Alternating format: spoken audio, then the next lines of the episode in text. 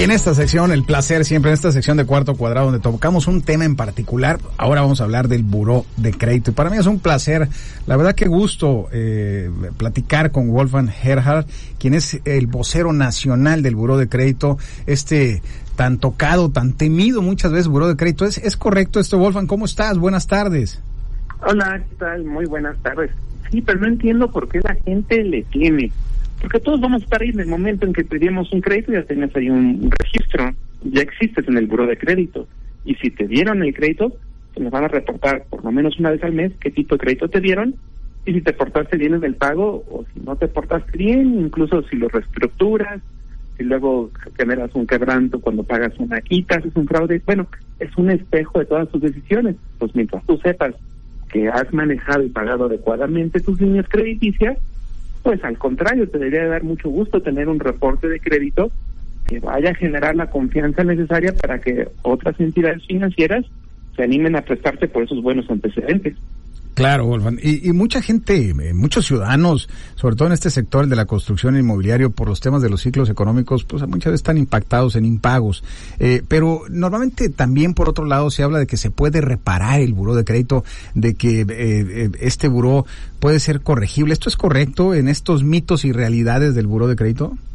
Sí, mira, si tú eres una empresa que está, o un empresario, ¿no? Que tiene problemas para cumplir con sus compromisos porque a los que les prestaste a través de cuentas por cobrar o algún otro tipo de mecanismo de crédito no te están liquidando los adeudos que tienen pendientes, lo más probable es porque no estás reportando tu base al buro de crédito, lo cual es gratis.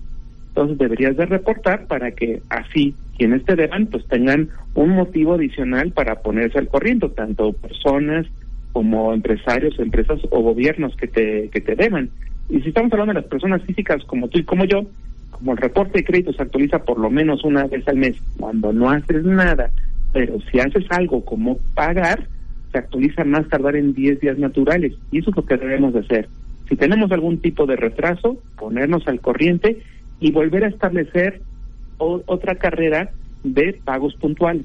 Porque qué bueno que pagaste ahorita después de un retraso, pero tal vez un otorgante de crédito diga, híjole, igual pago de chiripa, ¿no? De casualidad sería mejor este antecedente nuevo de varios meses cumpliendo para que el nivel de riesgo tuyo baje y sea más fácil que te quieran prestar, porque al final de cuentas todos los que prestan quieren algo, que les pagues de regreso, ¿no? ¿Cuáles son las probabilidades de que alguien que no paga a los demás te, te pague un crédito nuevo? Pues mm, bajos, ¿no? Mientras más retrasos, mientras más grande el adeudo, menos probabilidad. Y de hecho, las personas como tú y como yo y, las empresas pueden pedir su reporte de crédito junto con una herramienta que se llama MISCOR, que te dice justamente eso. ¿Cuál es la probabilidad de que me atrase 90 días o más en el próximo año? Y ese score es otra parte fundamental de lo que checan los que prestan, porque el reporte, nada más el reporte, cuenta tu pasado y tu presente. Y con esa información se genera una puntuación score que cuenta, como ya vimos, el futuro. Entonces hay que pagar bien. Otra cosa que podríamos hacer, porque hay veces que me dicen, oye, vos estoy pagando bien, pero no me prestan. Ah, pues vamos a checar tu nivel de deuda contra tus ingresos. Si ya tienes tus tarjetas hasta el tope o incluso sobregiradas, pero sigues pagando por lo menos el mínimo, pues igual estás viviendo del crédito. O tienes muchas líneas abiertas, como muchas tarjetas de crédito, que aunque las tengas en ceros, pues si un crédito hipotecario se complique por esa posibilidad de endeudarte en los plásticos. Es un equilibrio entre pagar bien y mantener capacidad para absorber más crédito. Claro, Wolf, eh, fíjate que yo, yo, lo que he visto aquí en Los Cabos, Wolf, es, son varios temas, ¿no? Uno es que a veces por algún tema de crisis o alguna situación de, haber tomado muchos créditos no puedes pagar, pero por otro lado hay gente que le robaron su identidad, hay gente que eh, eh, el buró le está reportando mal alguna identidad y por otro lado hay muchas empresas en Los Cabos que para mí me impresiona mucho esto, la verdad, cuando platicas con los empresarios que no saben que piensan, mejor dicho, que el buró de crédito es solo para los bancos, cuando no es así. También las empresas, si usted tiene una empresa que da crédito, que nos está escuchando aquí en Los Cabos, también puede generar reportes de buró de sus clientes y es el mejor cobrador, vamos a decirlo así, ¿no, Wolfgang? Sí, bueno, con el permiso de los clientes se puede hacer, claro, cualquier empresa legalmente constituida que tenga alguna actividad crediticia o similar al crédito puede trabajar con el buró de crédito. Mira, y si hubiera un error en cualquier tipo de historial crediticio, porque los otorgantes de crédito, los que dan financiamiento, son los que reportan su información. Si cometen algún error, puedes tú reclamarla ante el buró. Dos reclamaciones al año son totalmente gratis, entonces pues hay que tener curiosidad de checar nuestros reportes, porque no vaya a ser que en algún momento haya una buena oportunidad o una necesidad crediticia y que te enteres cuando vas a pedir tu crédito que, ay, caray, hay, un dato que no corresponde. Podría ser. Entonces, checarlo una vez eh, cada 12 meses es gratuito, pues, ¿por qué no, por qué no este, pedirlo? Claro, y es entendible. Ahora, muchas veces eh, el, ciudadano, el que le está en su reporte de buró, eh, muchas veces piensa o que el, el, buró es el malo porque lo están reportando, pero la práctica, yo me acuerdo muy bien alguna vez, hace, tengo algunos años de conocerte, y, y que me decías, oye Michelle, lo que pasa es que es como las calificaciones de la primaria o de la secundaria, pues esas no las puedes cambiar, esas ya están ahí.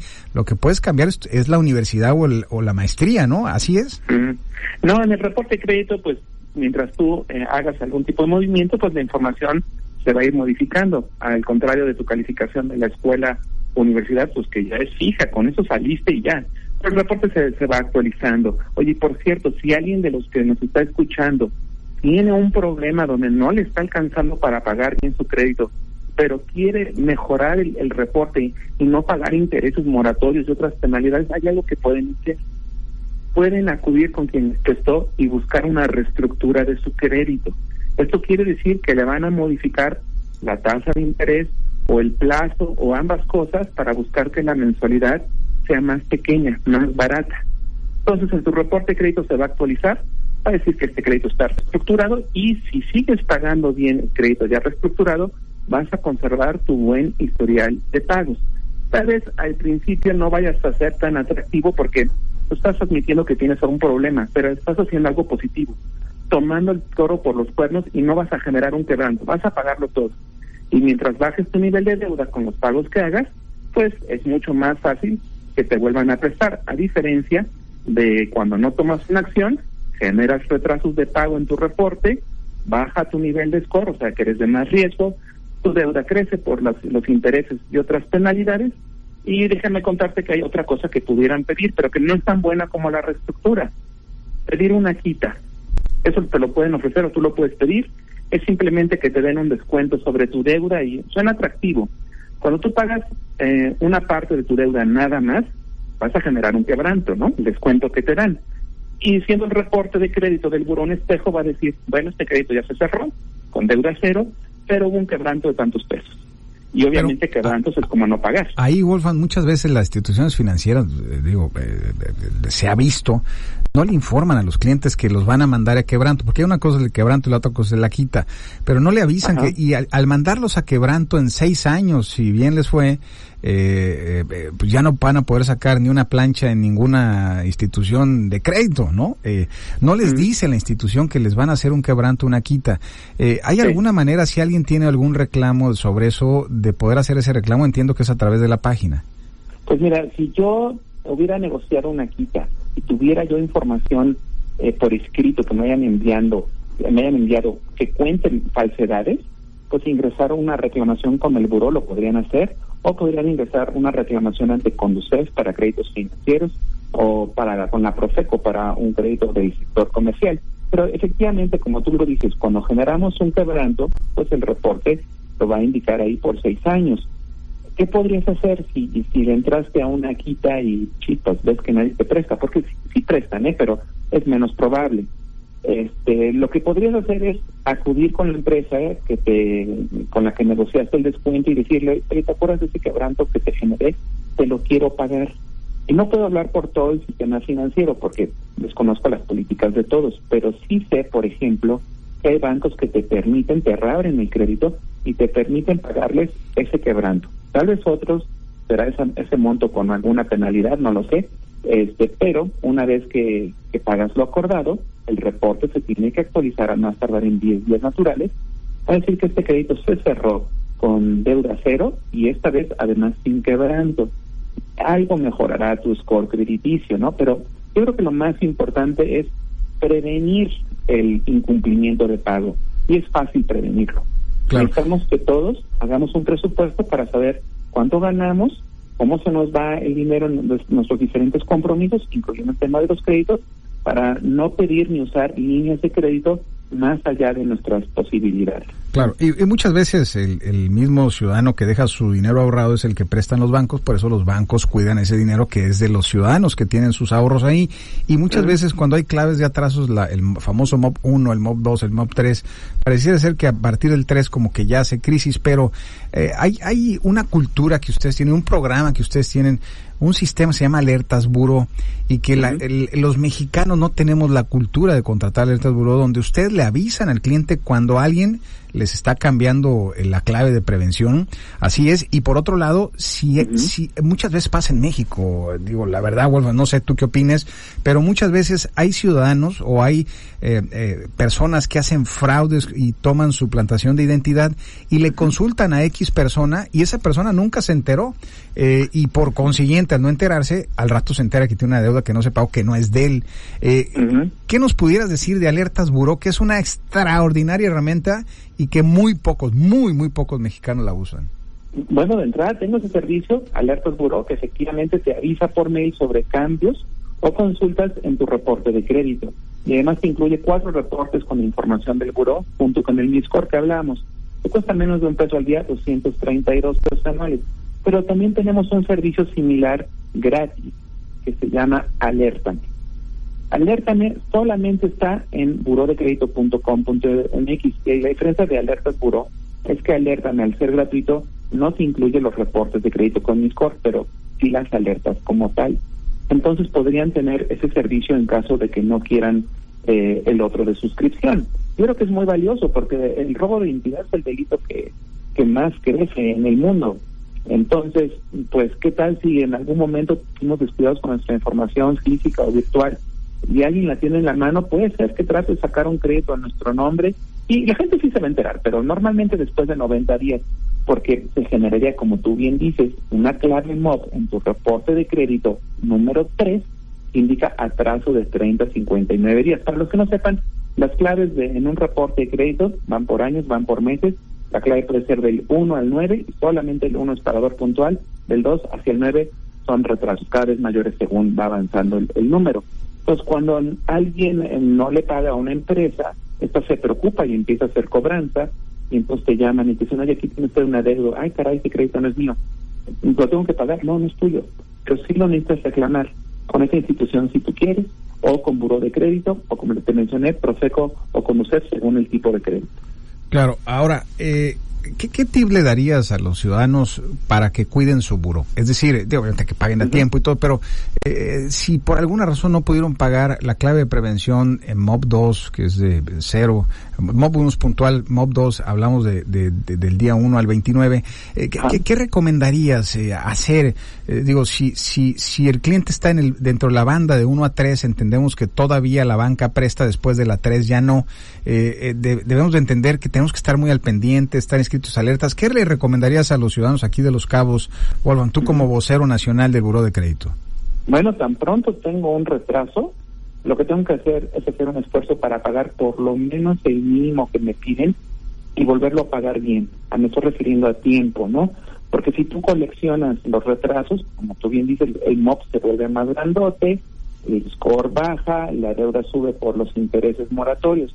Entonces, tratar de no tener retrasos. Yo creo que lo primero, como te decía, es un presupuesto sólido y anotarse en su teléfono o en una hojita de papel en el refri cuándo tengo que pagar qué cosa para que no se me vaya la, la, fecha y accidentalmente genere yo eh, un atraso de pagos. Ahora, quien presta va a ver toda la información, no solamente un cacho. Va a ver cómo pagaste antes, va a ver tu situación actual, cómo has pagado tus créditos, cuál es tu nivel de, endeudamiento con, con tus ingresos, ¿no? Y va a consultar el score del buró para darse una idea de la probabilidad de pago hacia adelante. Entonces yo creo que primero tener curiosidad de checar su reporte de crédito con el score para ver cómo estás. Y si no estuvieras bien, si tuvieras un score por debajo de los 650 puntos que se muestra en colores amarillos o incluso rojos, que ya estamos hablando de scores bajísimos, el propio score te dice qué hacer para mejorar el reporte y subir tu puntuación. Es más, también tenemos otro servicio gratuito en la página web de crédito.com.mx que se llama Tu Asesor Entonces ahí metes la información de tu reporte y te va a decir, ah, mire, usted tiene que hacer todo esto para mejorar.